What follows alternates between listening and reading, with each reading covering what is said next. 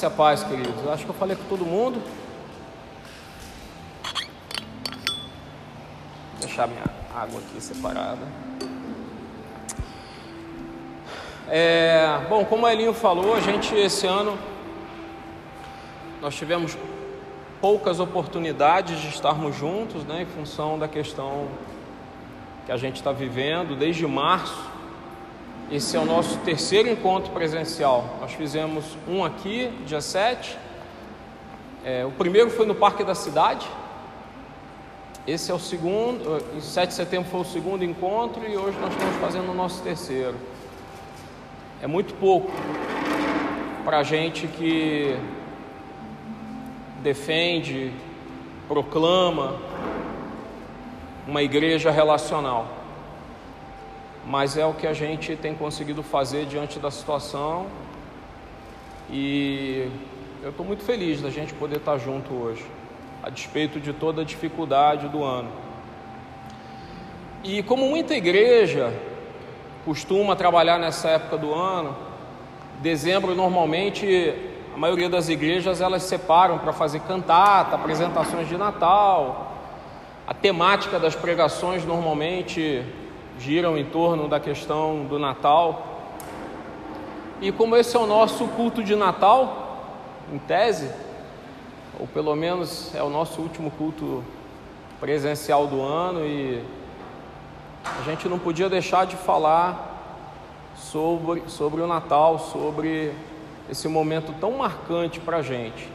Talvez alguns de vocês lembrem, eu vou resgatar um pouco de uma pregação que eu fiz há três anos é, sobre o Natal. E tem alguns pontos dessa pregação que são muito pouco convencionais, talvez alguns de vocês lembrem. E eu tenho hoje praticamente dois objetivos com essa pregação. O primeiro eu vou desconstruir um pouco alguns dos paradigmas que a gente se acostumou a ouvir a vida inteira sobre Natal. E eu vou trazer essa, essa temática de novo e esse assunto porque eu entendo que é importante e tem tudo a ver com o momento que a gente está vivendo. Vocês vão entender por quê. É, essa visão tradicional de Natal, do menino Jesus na manjedoura, presépio, eu vou desconstruir essa visão. Eu preciso desconstruir essa visão na cabeça de vocês. Porque a gente recebeu isso de uma tradição e essa tradição não tem fundamento bíblico. Só que se abraçou essa tradição, se adotou-a como sendo verdadeira, e ela tem algumas implicações. E eu vou fechar a segunda parte da, da minha palavra de hoje, eu vou trazer as implicações de nós fazermos uma leitura descontextualizada do Natal, como isso gera impacto na nossa vida hoje, cristãos no dia de hoje, servos do Senhor que estão na expectativa do segundo advento dele. Muito se fala, muito se prega sobre o primeiro advento, na época de Natal. Muito se fala do Natal, como sendo a vinda do Filho de Deus encarnado, uma criancinha na manjedoura. Mas a gente vai entender que o advento de Jesus, a vinda de Jesus, ela é uma só. É como se fosse uma cena, uma peça de teatro, um concerto, em que nós temos dois momentos, duas etapas. A primeira etapa, um intervalo, e a segunda etapa. Então, portanto, o Natal, o advento, o primeiro advento, a vinda de Jesus, ela não acabou. E por isso que o Natal para a gente tem que ter outro significado. Por isso que Natal para a gente precisa ter outro significado. Alguns, nessa época do ano, costumam ter algum tipo de crise, porque final de ano, correria, alguns acabaram de entrar em férias escolares, outros na expectativa de recesso, viagens, um ano complicado como que nós passamos, mas a, Normalmente o Natal toma a gente de assalto, porque ele chega e a gente geralmente teve todo o ciclo do ano cansado, porque o ano foi puxado. Mas o fato é que Natal para muita gente gera estresse. Natal para muita gente é época de estresse, necessidade de compra, comércio cheio, tem que preparar isso, arrumar a casa. Eu conheço muita gente que não gosta da época do Natal. Eu conheço muita gente que tem dificuldade de lidar com o Natal. E alguns de nós, alguns cristãos, se perguntam se a gente realmente deveria comemorar o Natal, celebrar Natal. Tem gente que pergunta assim: faz sentido? É bíblico? Está na Bíblia celebrar Natal? Porque quando a gente olha para a palavra de Deus, nós temos uma série de informações a respeito da vinda de Jesus, do período do mundo, como o mundo estará quando Jesus estiver para voltar, mas a Bíblia sequer registra a data da vinda de Jesus, da primeira vinda dele, chamado desse advento. A palavra no português, advento, é a tradução da parousia, que é essa vinda de Jesus do grego. Então, muito se fala no Natal sobre advento, mas quando a gente vai fazer um olhar escatológico, a palavra que fala a respeito da vinda de Jesus, seja a primeira ou a segunda, é parousia. E a Bíblia não fala. E aí a gente está aí todo ano, ano após ano, dia 25 de dezembro, celebração do Natal. Todo mundo para para pensar no Natal, monta presépio, compra peru, e rapidamente alguém lembra que é aniversário de Jesus se é que é aniversário de Jesus. E é a primeira pergunta que eu queria, eu não sei se vocês já se fizeram essa pergunta, se alguém já fez essa pergunta para vocês, é se é correto a gente celebrar Natal. Eu conheço igreja que não celebra Natal.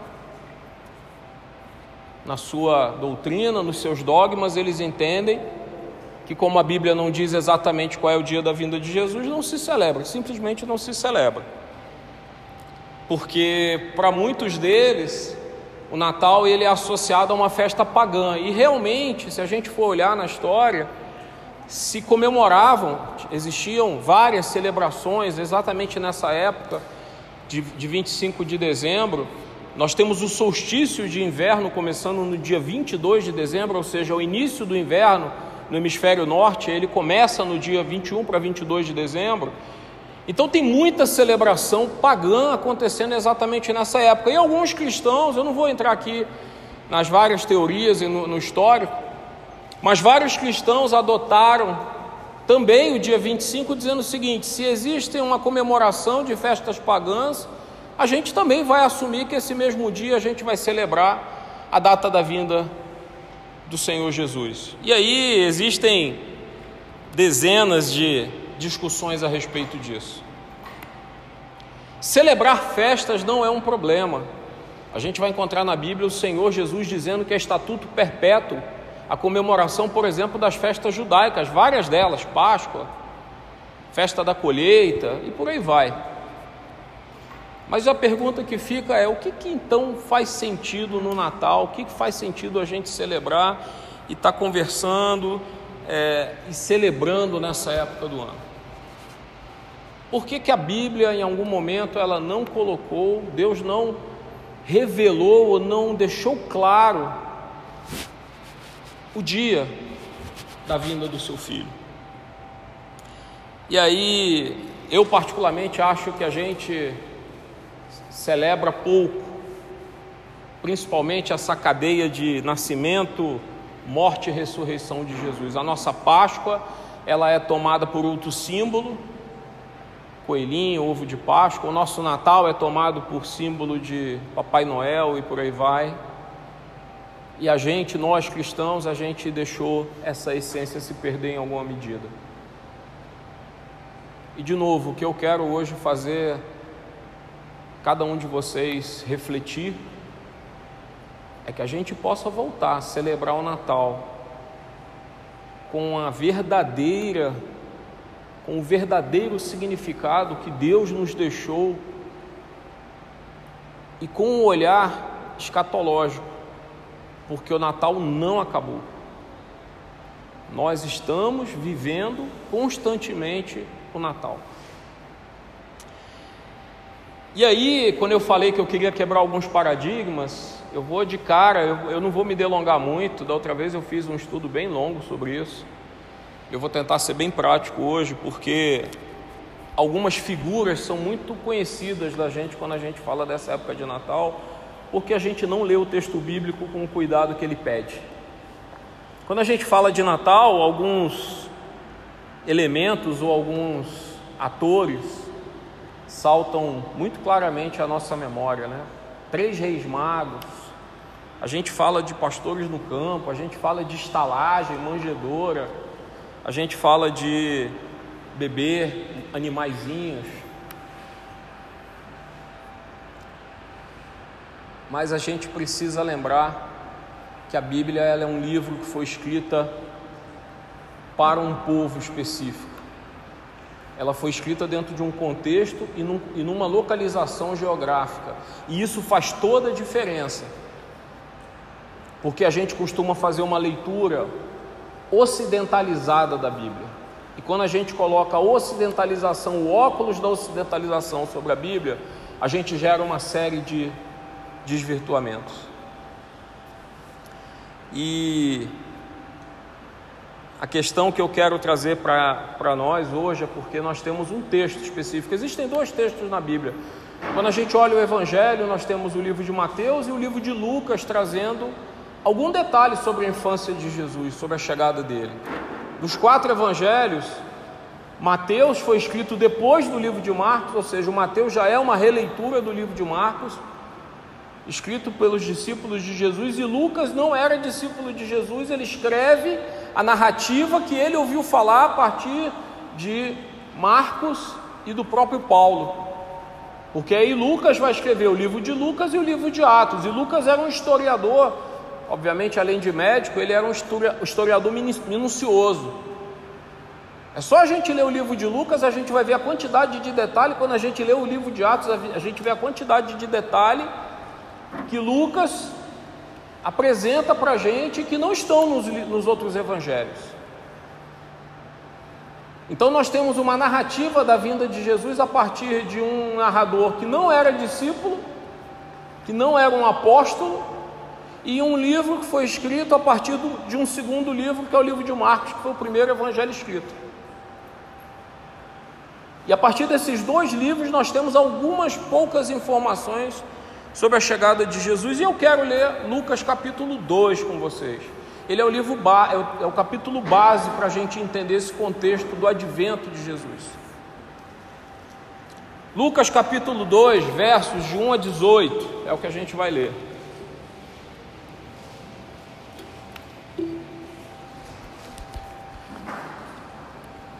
vou ler na versão Almeida, revista atualizada. Tem problema vocês lerem outras versões, não. Naqueles dias foi publicado um decreto de César Augusto, convocando toda a população do império para recensear-se. Este, o primeiro recenseamento. Foi feito quando Quirino era governador da Síria. Todos iam alistar-se cada um na sua própria cidade. José também subiu da Galiléia, da cidade de Nazaré para a Judéia, cidade de Davi, chamada Belém, por ser ele da casa e família de Davi, a fim de alistar-se com Maria, sua esposa, que estava grávida. Estando eles ali, aconteceu completarem-se-lhe os dias, e ela deu à luz a seu filho primogênito. Enfaixou e o deitou numa manjedoura, porque não havia lugar para eles na hospedaria. Havia naquela mesma região pastores que viviam nos campos e guardavam o seu rebanho durante as vigílias da noite. Prestem atenção nas informações que o texto está nos dando. E um anjo do Senhor desceu onde eles estavam, e a glória do Senhor brilhou ao redor deles, e ficaram tomados de grande temor. O anjo, porém, lhes disse: Não temais, eis aqui vos trago boas novas de grande alegria, que será para todo o povo. É que hoje vos nasceu na cidade de Davi o Salvador que é Cristo, o Senhor. E isto vos servirá de sinal: encontrareis uma criança envolta em faixas e deitada em uma manjedoura. E subitamente apareceu com um anjo uma multidão de milícia celestial, louvando a Deus e dizendo: Glória a Deus nas maiores alturas e paz na terra entre os homens a quem Ele quer bem. E ausentando-se deles os anjos para o céu, diziam os pastores uns aos outros: Vamos até Belém e vejamos os acontecimentos que o Senhor nos deu a conhecer. Foram apressadamente e acharam Maria e José e a criança deitada na manjedoura. Terceira vez que aparece a palavra manjedoura no texto. E vendo, divulgaram que lhes tinham sido dito a respeito deste menino. Todos os que ouviram se admiraram das coisas referidas pelos pastores. Existe uma série de entendimentos tradicionais a partir da leitura desse texto. É, e uma série de juízos emitidos a respeito de tudo que parece que aconteceu na vinda de Jesus. O primeiro é que há uma distorção nessa, em algumas narrativas, em algumas dessas histórias que a gente ouve e que a gente assiste nessa época de Natal, a começar da questão de José. Porque José estava voltando para a sua cidade natal, porque ali foi colocado a necessidade de um recenseamento. E esse é o primeiro grande ponto que eu quero que vocês lembrem José estava voltando para Belém, que era a cidade de Davi. José, que era um descendente direto de Davi. Então ele estava voltando nesse contexto, ele sai é, de Belém para Jerusalém. Vou, vou dar duas distâncias aqui só para vocês entenderem, porque a gente vai falar um pouco dessa caminhada de José e Maria. Belém para Jerusalém, a gente está falando de uma tirada de aproximadamente 8 quilômetros uma asa, pega uma asa sul, 8 quilômetros, é a distância de Belém para Jerusalém. De Nazaré para Belém, a gente está falando de cerca de 130 quilômetros. Se a gente estivesse falando de uma caminhada, era uma distância de aproximadamente uma semana de caminhada. E é exatamente a caminhada que José e Maria vão empreender para voltar para o recenseamento. Porque aí a gente começa a desconstruir algumas coisas importantes da narrativa do Natal que a gente a gente está habituado a ouvir. Porque aqui quando a gente fala, é, imagina José, o que a Bíblia vai descrever e dizer que José era descendente de Davi. Ele, José muito bem poderia ter chegado numa, na aldeia, chegado em Belém e ter se apresentado como sendo José, filho de Eli, filho de Matate o, fi, o filho de Levi. Eli, Matate e Levi eram a genealogia de José. Você se imagina chegando numa cidade do interior em que você é de uma descendência do rei Davi, em que a descendência de Davi era conhecida, inclusive descrita na Bíblia, na Bíblia do Antigo Testamento, em vários pontos essa descendência de Davi é narrada. E quem não seria bem recebido ou minimamente acolhido na sua cidade de origem, em que você é descendente do rei de Israel? Se você dissesse assim: Eu sou José, filho de Eli, filho de Matate, filho de Levi. Porque a narrativa fica aparecendo que José e Maria chegam esbaforidos sem planejamento nenhum, a Belém, como se isso não tivesse sido descrito, previsto pelos profetas, como se ele não tivesse tido o mínimo de cuidado, como se José fosse um irresponsável. E a gente vai ver que eles não chegam, a gente tem uma visão de que eles chegam à noite na cidade, no meio do caminho, numa estalagem qualquer, de beira de estrada, e José se encontra com Maria ali e acha uma choupaninha, entra debaixo e Jesus nasceu. A Bíblia não diz isso. E a gente vai ver hoje que não. Para poder desconstruir exatamente esse entendimento de que Deus preparou a chegada do filho dele, da mesma forma que ele está preparando a volta do filho dele. A gente está falando do mesmo evento, o advento de Jesus, a vinda dele a esta terra, a primeira e a próxima. E elas têm tudo a ver uma com a outra, e depois eu vou fazer um, uma, uma correlação para vocês entenderem por que, que a narrativa da vinda de Jesus, do primeiro advento no Natal, tem tudo a ver com a segunda vinda. Segundo, segundo ponto que a gente fala, quando a gente fala sobre José ser de uma linhagem de família nobre, Lucas 2,4 diz: E subiu José da Galileia, da cidade de Nazaré, à Judéia, a cidade de Davi, chamada Belém. Entre parênteses, provavelmente na sua Bíblia está escrito assim: porque era da casa e família de Davi. Então José não era um qualquer. Podia não ter dinheiro, mas ele tinha linhagem. Segundo ponto é que a gente não pode esquecer que Maria também tinha familiares próximos naquela região. É, poucos meses antes do nascimento de Jesus, ela tinha visitado Isabel. Lembra do texto?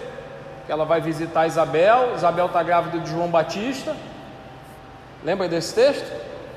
Era na mesma região. Maria também tinha parentes ali. José teve tempo de fazer os preparativos dessa viagem, seja porque eles tinham condição de se hospedar na parentela de Maria com Isabel e Zacarias, seja porque ele era da linhagem de Davi, e portanto ele não era um desconhecido, um forasteiro chegando na cidade.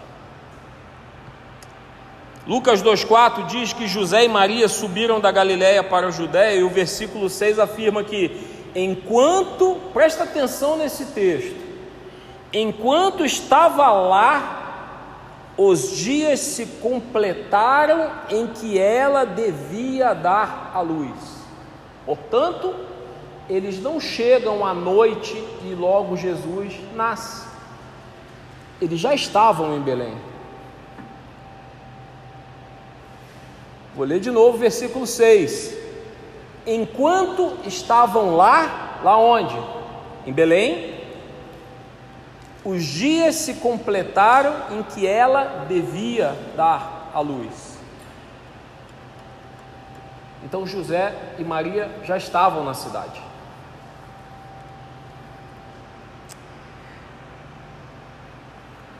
A questão é que, de novo, a narrativa que a gente conhece, ela foi montada e a gente simplesmente tem replicado essa narrativa como um monte de outras coisas que a gente tem gasto esforço para explicar aquilo que a Bíblia realmente tem nos ensinado. E muitas igrejas perderam, em alguma medida, a capacidade de avaliar os textos bíblicos e voltar para as verdades da palavra. É muito mais fácil a gente absorver o que é contado aí fora, a história que foi narrada, uma história secular, e nós, igreja, o povo que devia conhecer esse livro em profundidade, absorve como se aquilo fosse uma verdade absoluta. E aí a gente vai reproduzindo, sem sequer voltar para a palavra de Deus e falar assim: é isso que a Bíblia nos ensina? Essas representações que a gente faz de Natal, é isso mesmo? O que a gente faz na Páscoa está correto? Aquilo que a gente tem ensinado e falado aqui na igreja, questionando paradigmas, o que a gente mais tem feito nesses últimos anos é quebrar paradigmas. Simplesmente porque a igreja parou de olhar para a Bíblia. Essa narrativa que a gente conhece de bichinhos em volta de Jesus, ela vem de um livro, de uma narração chamada, é, foi escrita por um homem que se auto-intitulou Tiago, e ele escreveu isso no ano por volta do ano 200 depois de Cristo, chamado de Proto-Evangelho de Tiago. Talvez você já tenha ouvido, era muito comum naquela época, uma pessoa quando escrevia alguma coisa para ela que o texto dela fosse lido e ganhasse relevância, ela usava o nome de alguém famoso. Esse cara não é o Tiago da Bíblia, esse cara não é o Tiago discípulo. Mas ele usou o nome de Tiago e lançou um texto, uma narrativa que claramente demonstra que ele não conhecia a narrativa do Evangelho, porque ele vem construindo algumas coisas nessa narrativa fantasiosa a respeito dessa noite, desse dia do nascimento de Jesus. E é esse texto, a partir desse livro, que se criou toda a narrativa do Natal que a gente conhece. Para vocês terem uma ideia, algumas das coisas que ele fala, é, alguns papas foram totalmente contra essa narrativa, tentaram tirar ela, mas ela já tinha sido espalhada. Para vocês terem uma ideia, algumas das coisas que ele coloca, é, ele claramente demonstra que ele não conhecia o Evangelho, ele não conhecia a geografia do lugar. Porque ele vai dizer, entre outras coisas, que é, no, nesse romance do próprio Evangelho de Tiago, ele vai dizer que é, a estrada entre Jerusalém e Belém era um deserto. São oito quilômetros de pujança entre Belém e Jerusalém. É, não tem nada de deserto, é uma terra fértil. Já era naquela época. O autor descreve também, por exemplo, que quando o casal se aproxima de Belém, Maria diz a José, tem diálogo deles escrito nesse livro: José, desça-me do burro, pois a criança está pressionando para nascer. Atendendo ao pedido, José deixa Maria uma caverna, corre para Belém a fim de encontrar uma parteira. Depois de ter visões fantasiosas e delirantes a caminho, José retorna com a parteira, mas o bebê já tinha nascido. E se depara com uma nuvem escura, em seguida uma luz brilhante pairando sobre a caverna. Uma mulher de nome Salomé aparece do nada e encontra a parteira que lhe diz que uma virgem deu à luz e ainda continua virgem. Salomé manifesta dúvida sobre o prodígio e por isso sua mão fica leprosa. Então o anjo subitamente se põe diante de Salomé e lhe diz para tocar a criança. Ela toca e a mão doente volta a ficar sã. Isso está narrado nesse livro. E por aí vai. Uma parte importante do enredo é que ele diz que Jesus nasce antes de chegar a Belém. Isso é totalmente contra o que a Bíblia diz. Miqueias 5, versículo 2 fala que o Salvador nasceria em Belém, não no meio do caminho não antes de chegar a Belém.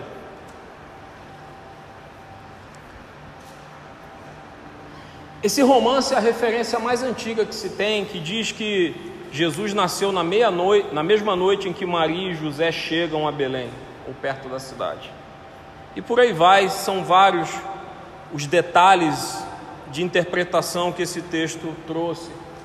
E entre eles, logo depois vai vir os detalhes da manjedoura e da hospedaria. O texto bíblico ele não deixa dúvidas de que a história do nascimento de Jesus ela é autêntica. Isaías profetiza a respeito de vários dos detalhes do nascimento de Jesus, vários. É o profeta que mais falou a respeito da vinda de Jesus. Os textos registram que José e Maria subiram de Nazaré para Belém, porque também Nazaré numa parte mais baixa e Belém numa parte mais alta. Então, realmente, além de 130 quilômetros de caminhada, era uma subida.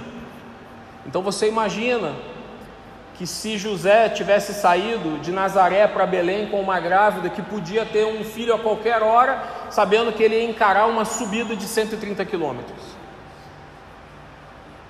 Eu olho para José e falo assim: não é esse cara que Deus escolheu para ser o cuidador de Maria e do Filho de Deus, não é possível. Seria muita irresponsabilidade da parte de Deus, ou do próprio José. Aqui a gente tem uma outra questão muito importante, porque nós lemos no texto, a gente viu que a palavra manjedoura ela aparece três vezes. E na nossa, no nosso imaginário ocidental, quando a gente ouve a palavra manjedoura, normalmente a gente associa isso a um estábulo ou a um celeiro cheio de bichinho.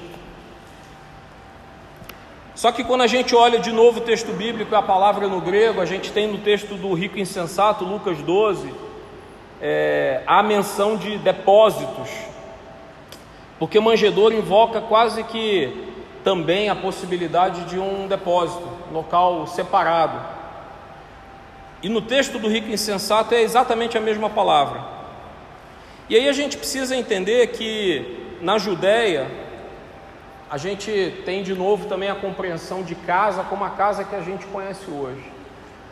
As casas da época na Judéia, elas não tinham muito mais do que o tamanho de uma das salas de apartamento de qualquer apartamento de Brasília. Eu vou mostrar para vocês algumas descobertas arqueológicas e algumas coisas que corroboram essa ideia. É, algumas delas tinham um quarto exclusivamente para hóspede. O cômodo principal da casa era o cômodo onde a família convivia. Então, uma casa tradicional daquela época, ela tinha uma sala de estar comum em que a família comia, convivia, dormia, e um quarto, às vezes separado para hóspede, e um local onde os animais também ficavam. Eu vou mostrar para vocês, não sei se vai dar para ver aqui na claridade.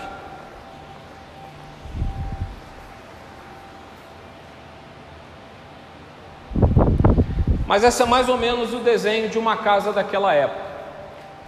A gente tem uma entrada, uma portinha, o local onde os animais ficavam, uma área comum e às vezes em cima um quarto.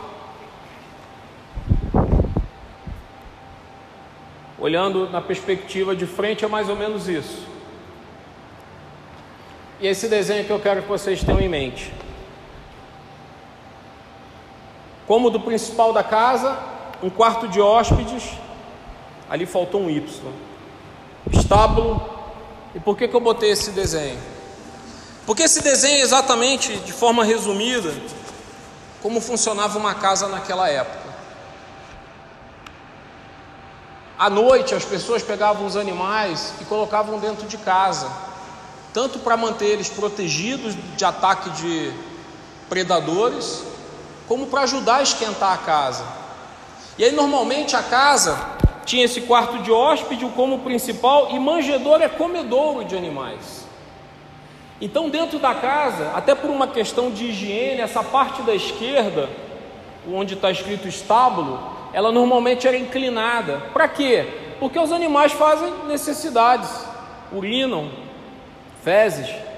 Então essa, essa coisa toda escorria para um lado o coxo ou manjedoura ficava do lado de cá, praticamente numa divisória em que se via os animais, como no desenho anterior, e a família convivia nesse cômodo do meio. Quando Jesus pede para preparar a ceia, ele pede para que suba e prepare ela no cenáculo. As casas elas eram feitas com uma cobertura, era muito comum, que para a gente hoje a gente chamaria de laje Praticamente todas as casas da região da Judéia tinham uma laje. Então era muito comum uma escada externa, um acesso à parte de cima desse telhado.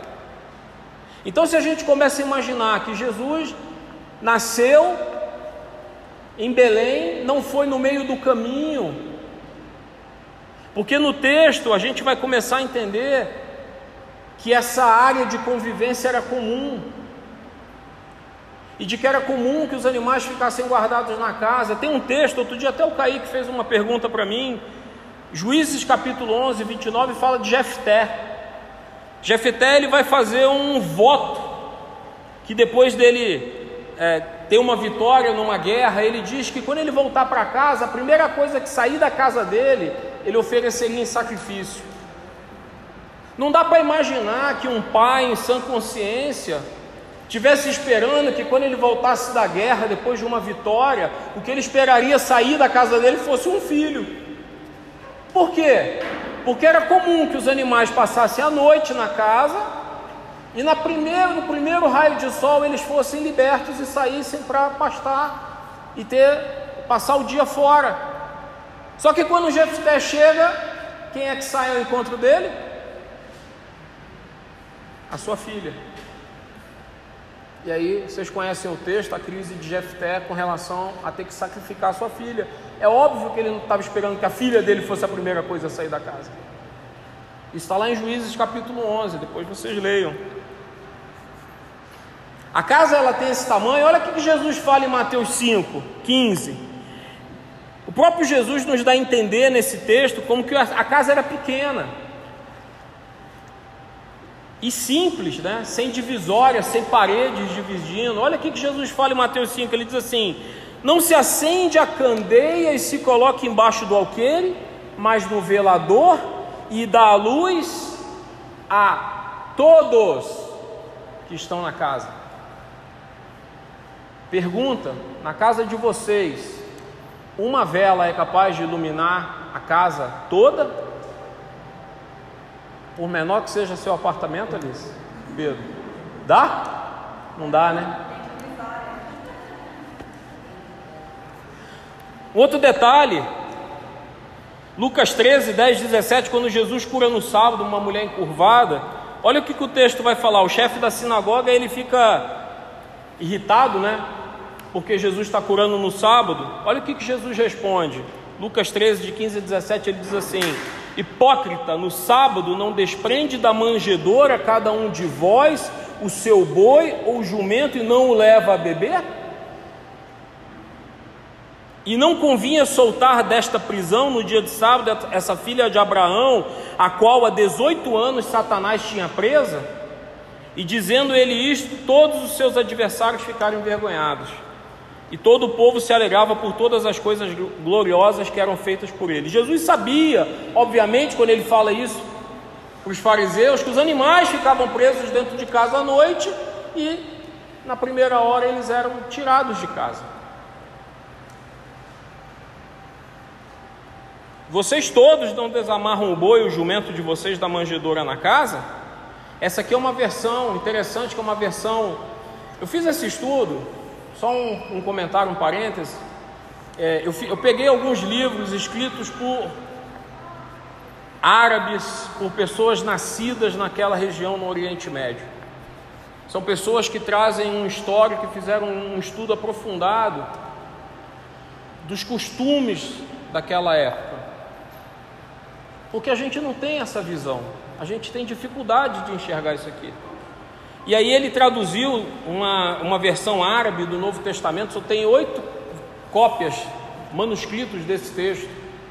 Ele diz assim, nesse texto que eu acabei de ler: Vocês todos não desamarram o boi ou o jumento de vocês da manjedoura na casa e o levam para fora para lhe dar de beber? Essa tradição da manjedoura cheia de animais, ela começou com São Francisco de Assis, isso lá no século XIII.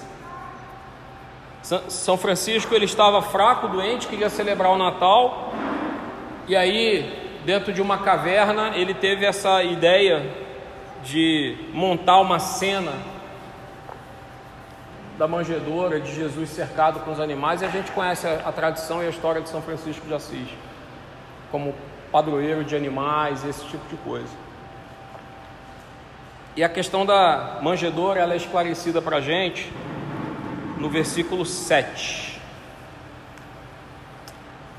Perdão, é, essa questão do presépio, né, a manjedoura, ela tem essa característica que nós recebemos até hoje a partir então de uma leitura de São Francisco de Assis do século XIII. Então, do século XIII para cá, que criou-se esse imaginário, esse entendimento de que a manjedoura estava cercada de animais.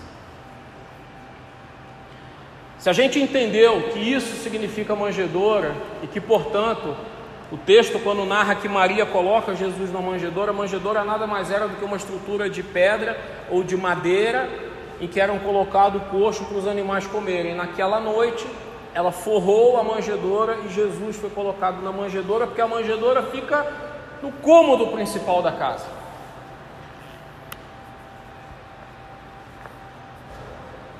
Beleza. Se a gente entendeu então a questão da manjedoura, a gente tem um outro problema no texto que, que a hospedaria estava cheia? Porque a narrativa, a gente imagina, quem já viajou, você sai de porta em porta no hotel, batendo, perguntando: tem vaga? E alguém dava com a cara na porta de José e Maria: tem vaga? Cara na porta. Não é assim, mais ou menos, que a gente imagina? No versículo 7 a gente vai entender o contexto do que, significa hospedaria. E ela deu à luz a seu filho primogênito, enfaixou e o deitou numa manjedoura, porque não havia lugar para eles na hospedaria. E aí a palavra do grego que aparece aqui, hospedaria, significa catalima. E só para a gente entender o que, que significa essa palavra catalima, porque não havia lugar nessa hospedaria, catalima ela é uma palavra que significa um, um espaço, uma área. E quando a gente olha para um texto paralelo, quando a gente olha a parábola do bom samaritano, Lucas 10, e eu estou no mesmo autor, eu continuo no livro de Lucas, então, portanto, eu não mudei de autor, que alguém poderia dizer assim: ah, mas veio interpretação de outro autor. Paulo falou de um jeito, Lucas falou de outro. No mesmo livro de Lucas, quando Jesus, quando Lucas vai narrar a parábola do bom samaritano, ele diz que leva o homem ferido para uma hospedaria. Só que a hospedaria, a palavra grega do capítulo 10 de Lucas, não é catalima, é pandocheion. Aí sim, ele está falando de um lugar que recebe pessoas, é uma hospedaria comercial. Então, Pandoucheion de Lucas 10 é para onde o samaritano levou aquele homem para ficar hospedado. E aí o texto diz que ele pagou, que o que passasse daquilo ele voltaria depois para completar. Lembra desse texto? Então eu tenho o mesmo autor, a gente olhando a mesma palavra no português, mas quando a gente olha nos originais, a gente entende que são duas palavras distintas. Portanto, Catalima no contexto aqui, significa o quarto de hóspedes. Então, o texto está dizendo o seguinte: José e Maria estão em Belém numa época de recenseamento. Todo mundo que morava ou tinha ou era daquela região teve que voltar para Belém.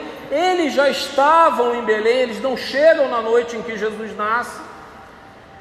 Eles estão lá eles não moram lá, eles estão vindo de Nazaré, então provavelmente eles estão na casa de alguém e a casa está ocupada, o quarto de hóspede já estava ocupado. E portanto é dado a eles a oportunidade de ficar no cômodo principal da casa, que era a área de convivência, e é neste local onde tem uma manjedoura, e ali Jesus é colocado.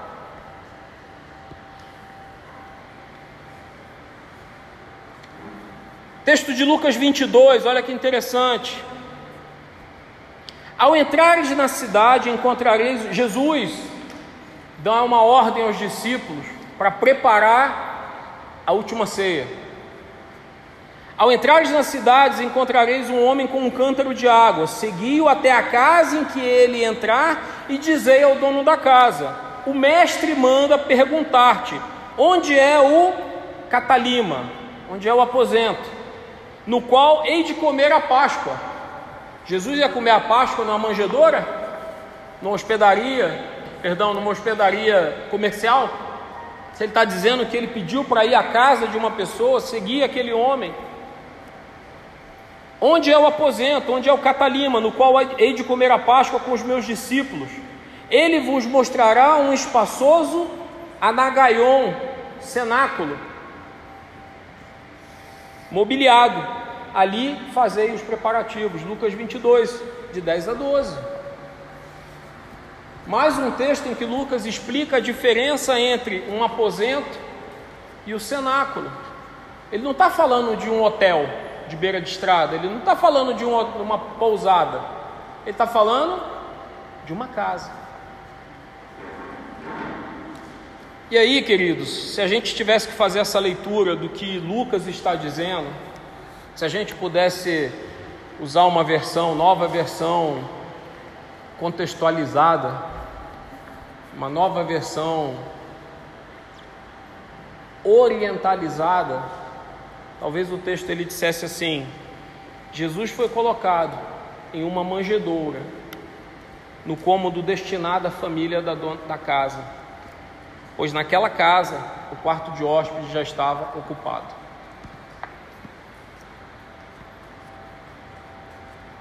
E com isso a gente muda toda a nossa perspectiva e narrativa da noite ou do dia em que Jesus chegou. Mateus 2,11, olha que interessante. Ao entrarem na casa, viram um menino com Maria, sua mãe, e prostrando-se, o adoraram. Então eles abriram seus tesouros e lhe deram presentes: ouro, incenso e mirra. A narrativa de Mateus diz que foi numa casa. Tem gente que diz assim: não, mas isso foi depois, né? Jesus nasceu, depois foi para uma casa. Mas o texto não fala o depois. Fala que quando eles chegaram, a narrativa de Mateus complementa de Lucas, diz que ele estava numa casa. Então Jesus não nasceu numa chopana de beira de estrada. Isso para mim é muito importante sobre diversos aspectos, e o primeiro deles é para a gente começar a caminhar para amarrar essa história toda. É que a gente precisa entender. Tem um detalhe nessa narrativa muito importante que também corrobora a ideia de que quando os pastores chegam para visitar Jesus, é, Jesus é comparado ao bom pastor. E são os pastores. O texto que a gente leu no começo de Lucas 2 diz que os anjos, os anjos foram aos pastores anunciar o nascimento de Jesus. Quando os pastores chegam, eles sabem quem eles estão visitando. Eles não estão visitando uma criança qualquer. Eles sabem que estão indo visitar o Messias. Eles sabem que, estão, eles sabem que eles estão indo visitar o Filho de Deus.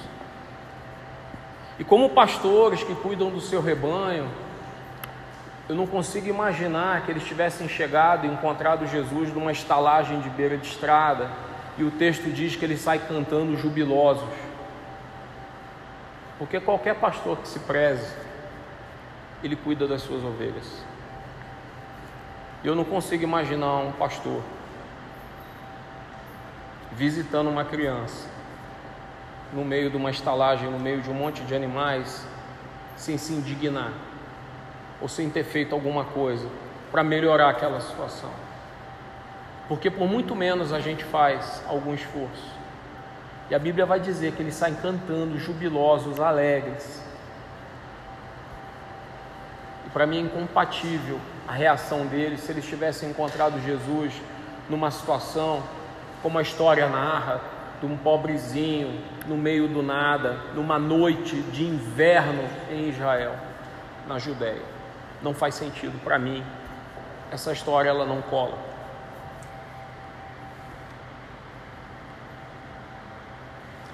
Segundo ponto, extremamente importante, é que para mim, quando eu leio toda essa narrativa, quando eu entendo todo esse cenário, quando eu aprofundo no que esses historiadores conseguiram levantar, o recado, o segundo recado mais profundo dessa história toda é que Deus providenciou para que o seu filho viesse a esse mundo no primeiro advento, não para um lugar qualquer, mas para algo extremamente representativo para a gente, que foi uma casa, um lar, uma habitação familiar. Foi para esse lugar que Deus trouxe o seu filho para habitar no meio de nós. É muito representativo que Deus tenha movido um recenseamento, eles tiverem que andar 130 quilômetros, voltar para José voltar para sua cidade de origem, cumprindo exatamente todas as profecias que diziam que ele viria de Nazaré, nasceria em Belém, para nascer numa casa.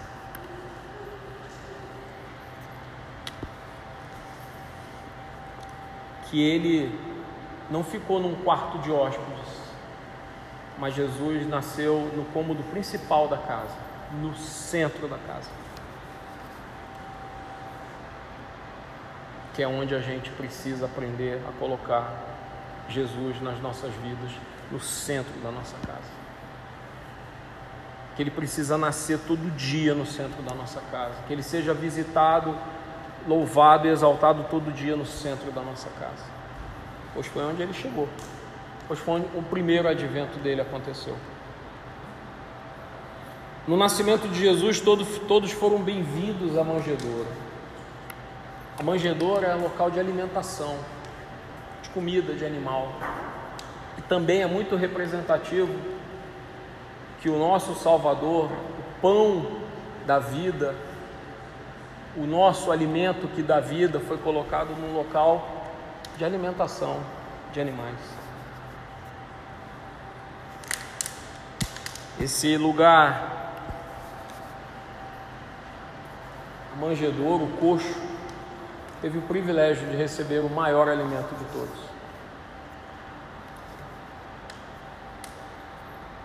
O pão vivo que desceu do céu. Em terceiro lugar,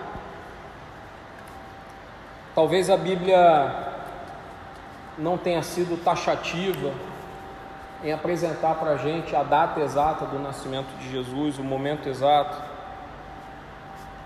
exatamente porque não era o ponto mais importante. Não era a data, não era, dia, não era a questão mais importante. Da mesma forma que a segunda vinda dele, o segundo advento dele, a Bíblia também vai dizer que a gente não cabe a gente saber dia e hora. Porque nós estamos falando do mesmo evento em dois momentos distintos. Nós estamos falando da vinda do Filho do Homem. Primeiro ele veio para se apresentar e todos os sinais estavam dados. Estava predito, os profetas falavam a respeito da vinda de Jesus. E aí, quando a gente olha toda essa questão, e esse é o terceiro ponto que eu quero fechar, são os paralelos da primeira vinda com a segunda vinda. E o que, que a palavra de Deus, com essa história toda que eu contei, desconstruindo essa visão romanceada que a gente tem da vinda de Jesus, tem a ver conosco hoje, igreja do Senhor aqui. O primeiro ponto é que, como eu comentei, foi preciso um recenseamento, uma mudança na história. Foi preciso um evento para aquele mundo, para aquele contexto, Pessoas de toda a terra que tinham nascido nas suas respectivas cidades precisaram voltar para a Judéia para que o recenseamento acontecesse. Deus providenciou um evento. Fora, não tinha registro histórico prévio, recente, com algumas centenas de anos de recenseamento. Do nada surge um recenseamento e as pessoas têm que voltar para a sua terra de origem. Os profetas falaram que quando Jesus estivesse para voltar, os judeus começariam a voltar para a sua terra de Natal também. Isso começou a acontecer em 1948. Desde 1948, judeus de todos os lugares têm voltado para Israel, como um sinal de que a segunda vinda está próxima. O segundo sinal, segundo o paralelo que eu consigo enxergar, é que quando Jesus chega, todos dormiam.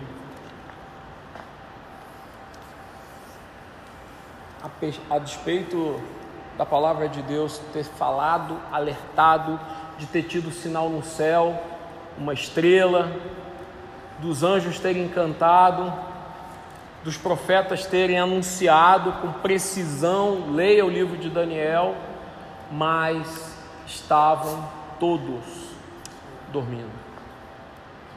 Ninguém se ateve ao fato de que o Filho de Deus, o Messias esperado, tinha chegado. E quando eu leio Lucas 21, 36, Jesus diz assim: Estejam sempre atentos e orem para que vocês possam escapar de tudo o que está para acontecer e estar em pé diante do Filho do Homem. Felizes, Lucas 12, 37, felizes os servos cujo Senhor os encontrar vigiando. Quando voltar, eu afirmo que ele se vestirá para servir, fará que se reclinem à mesa e virá servi-lo. Mateus 25, 5 vai falar das dez virgens. Sabe o que mais me chama a atenção nesse texto das virgens? É porque o texto diz assim: o noivo demorou a chegar e todas ficaram com sono e adormeceram.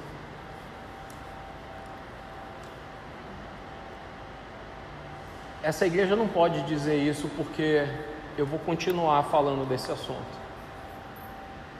Mas o texto me diz que mesmo as cinco prudentes também estavam dormindo. Todos, todas. Toda a igreja está dormindo a respeito da volta do Senhor.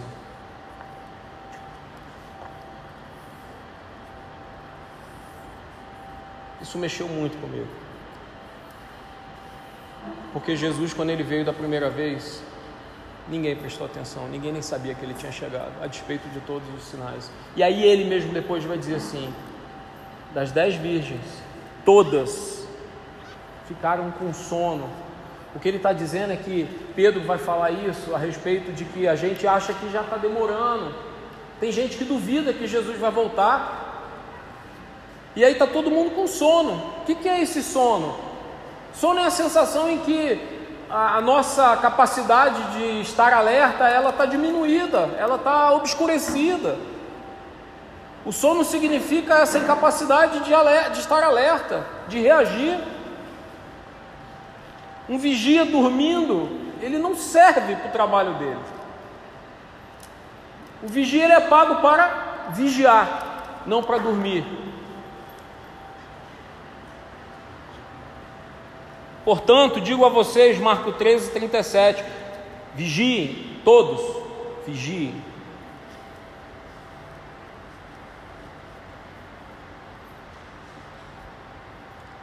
Outro paralelo interessante é que nesse contexto dos vigias, tem gente esperando, tem gente em vigília, na expectativa da volta do Senhor. Tem gente que não toscaneja. Um outro paralelo da primeira vinda de Jesus é que tem teóricos. Os magos, a, Bíblia os chama de magos. O texto diz assim: eles, é, os teóricos são aqueles que orientam com precisão os homens que estão vindo do Oriente, que são os, os magos. Eles sabem exatamente onde Jesus estava. Quando os magos perguntam para eles, eles dizem assim, diante de Herodes, respondendo a pergunta sobre onde está o recém-nascido dos judeus, Mateus 2,2, Herodes querendo matar o recém-nascido. E aí os teóricos, os sábios, que trabalhavam para Herodes, diz, em Belém da Judéia, pois assim escreveu o profeta, mas tu, Belém, da terra de Judá, de forma alguma és a menor em meio às principais cidades de Judá, pois de ti virá o líder que, como pastor, conduzirá Israel ao seu povo. Está cheio de gente que conhece a palavra, ou acha que conhece. Está cheio de teórico, teólogo. Está cheio de gente que acha que está vigiando, e que teoricamente sabe que Jesus vai voltar. Da mesma forma que esses aqui.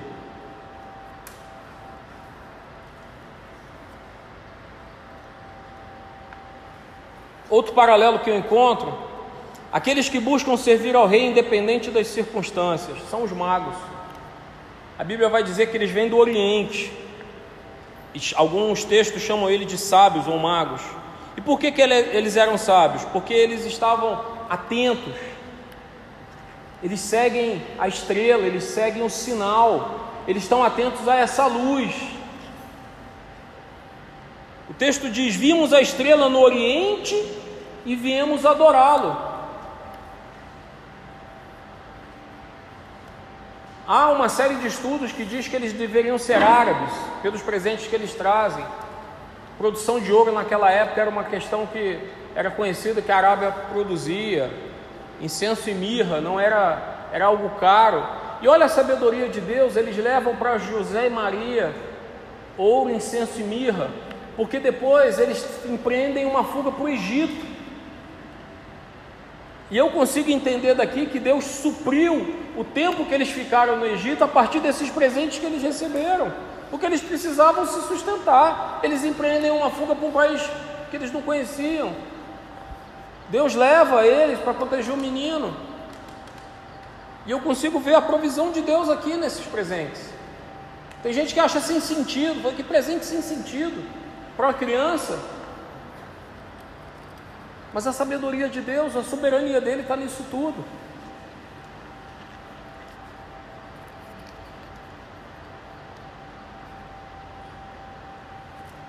Um penúltimo paralelo é que os reis se recusam a retroceder.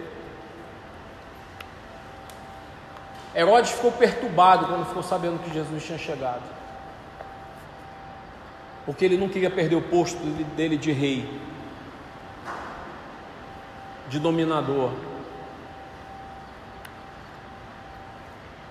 Tem muita gente que tem essa mentalidade. que não quer ouvir falar da volta de Jesus porque está estudando, porque quer se casar. Alguns estão, querem passar num concurso, quer uma viagem para a Europa. A gente começa a colocar um monte de coisas e fala assim: eu lembro, eu, eu, eu quantas vezes eu já, em, em aulas e pregações sobre escatologia, eu vi o incômodo dos jovens, porque na cabeça do jovem é assim: não, mas eu quero me formar primeiro, eu quero casar. Eu, eu quero curtir a vida antes. Jesus tem que esperar um pouquinho. Eu lembro que eu, adolescente, eu já orei assim, falei assim, Senhor, devo ver agora não.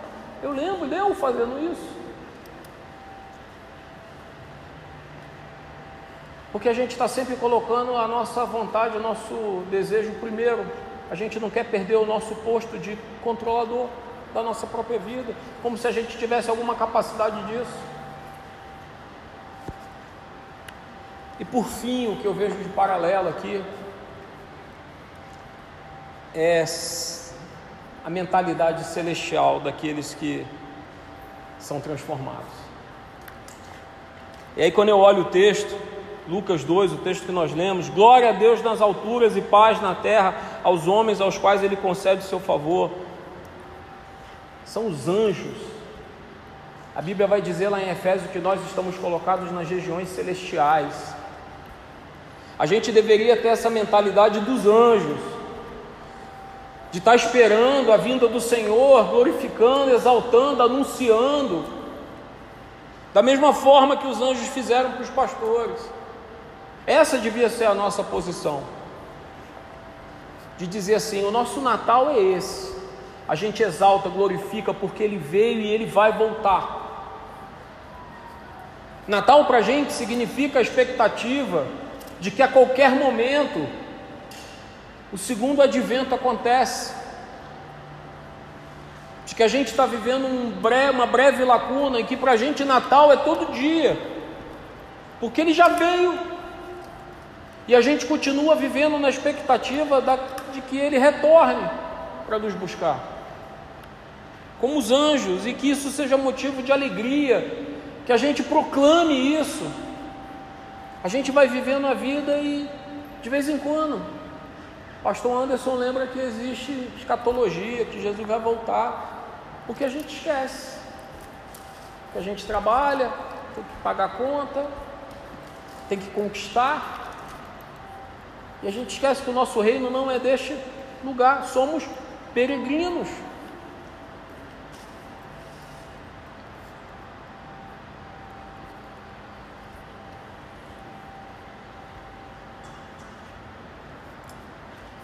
A minha proposta e reflexão para o Natal é que nós que entendemos isso que foi falado hoje, é que a gente possa mudar a nossa forma de encarar o Natal.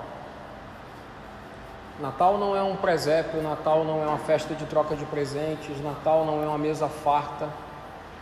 Natal é a firme esperança e a expectativa de que Ele está para voltar, da mesma forma que Ele veio. E aí, eu realmente queria que a gente pudesse mudar aquela, aquela frasezinha tão comum de final de ano que a gente deseja para os outros boas festas. Como se a gente não soubesse que no dia que Jesus voltar, para muita gente, a única coisa que não vai ter é festa. Quando Jesus voltar, nós vamos estar em festa para a honra e glória do Senhor. Mas para muita gente não vai ser dia de festa. Que a gente pudesse trocar os boas festas por Jesus Cristo nasceu, morreu, ressuscitou e hoje ele está à porta e bate, porque breve ele vem. Amém?